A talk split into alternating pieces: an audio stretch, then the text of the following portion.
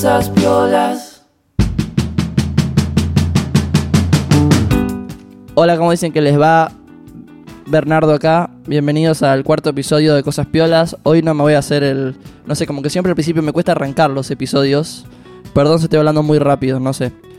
En este episodio vamos a hablar de The Whitest Boy Alive y el primer disco de la banda que se llama Dreams. Lo amo.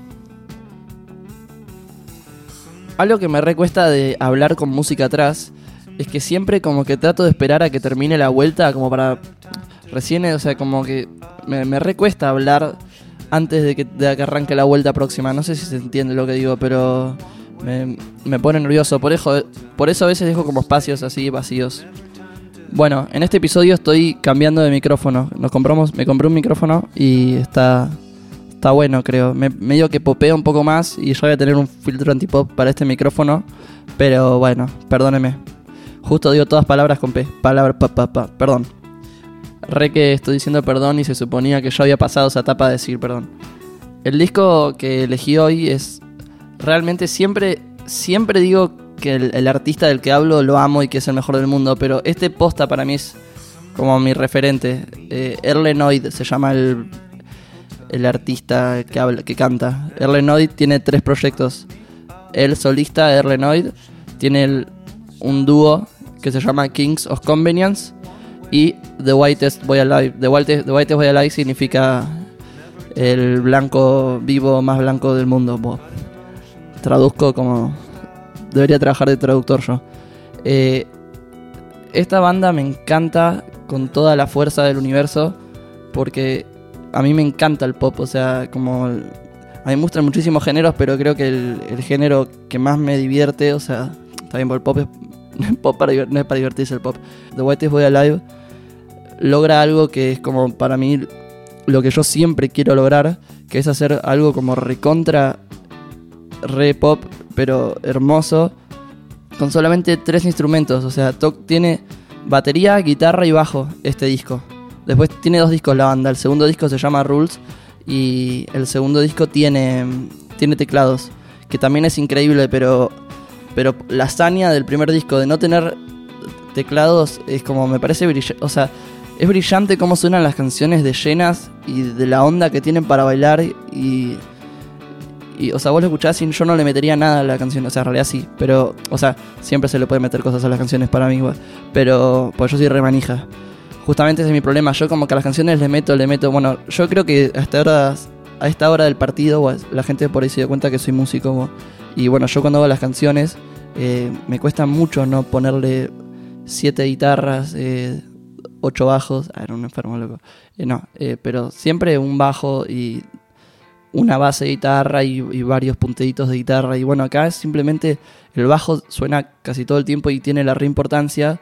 Y eh, las guitarras entran cuando tienen que entrar y hacen tienen sonidos re limpios encima, no es que es como una guitarra con altos efectos. Eh, y son increíbles como, como logran formar eh, canciones re completas y hermosas y super pop.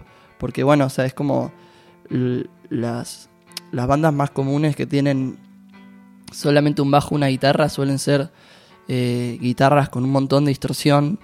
Y entonces ahí llena un montón y un bajo también, o sea que son qué sé los power trio y esas cosas, pero acá es como un power trio pop y eh, lo amo, o sea, suenan hermosos.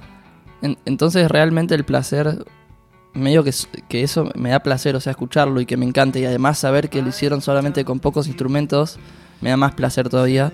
Y me dan ganas de llorar porque supuestamente se separaron porque Erlenoid tiene un problema en el oído.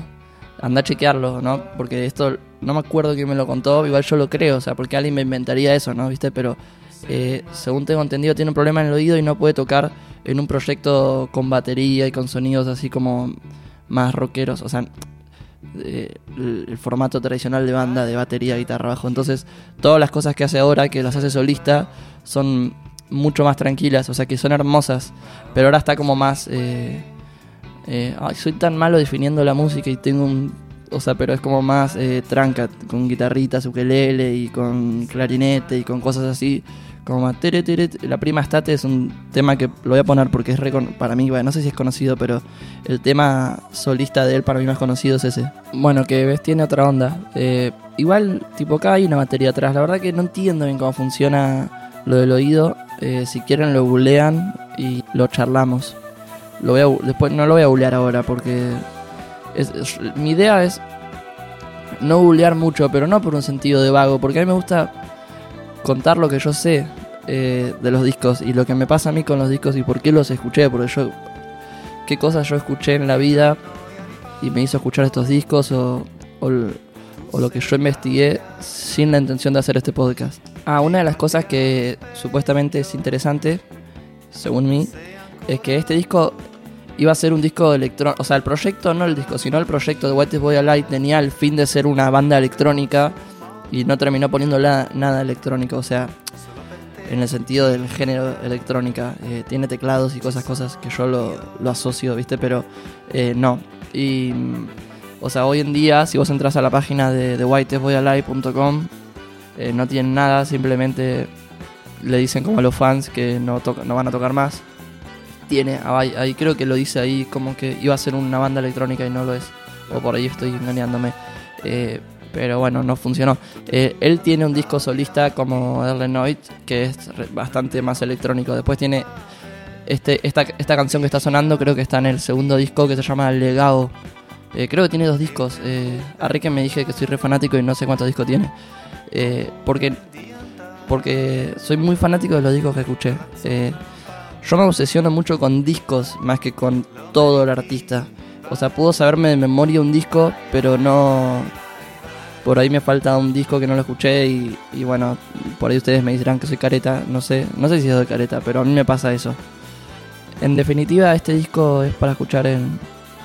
Siempre. Eh, yo iba a decir que es medio para las fiestas, pero siempre yo soy malísimo pasando música en, cosas que se supone que tienen que ser festivas, porque yo, yo estoy en una juntada con cerveza, eh, tipo para, para joder y yo te pongo su generis, ¿entendés? O sea, y me dicen, eh, pon algo que la suba.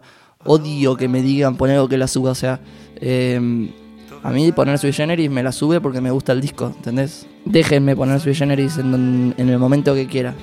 Eh, bueno, The White is Live me parece que es lo mejor para si te gusta para ponerlo en cualquier situación, para escucharlo solo, con amigos, con amigas, con amigues. Eh, eso fue todo por el capítulo de hoy. Eh, se pueden suscribir a tinyletter.com barra drama newsletter porque es divertido. O sea, mandamos mails que dicen cosas, no son spam, salvo que, que a vos te parezca spam. Y la idea es que nos respondan y charlemos.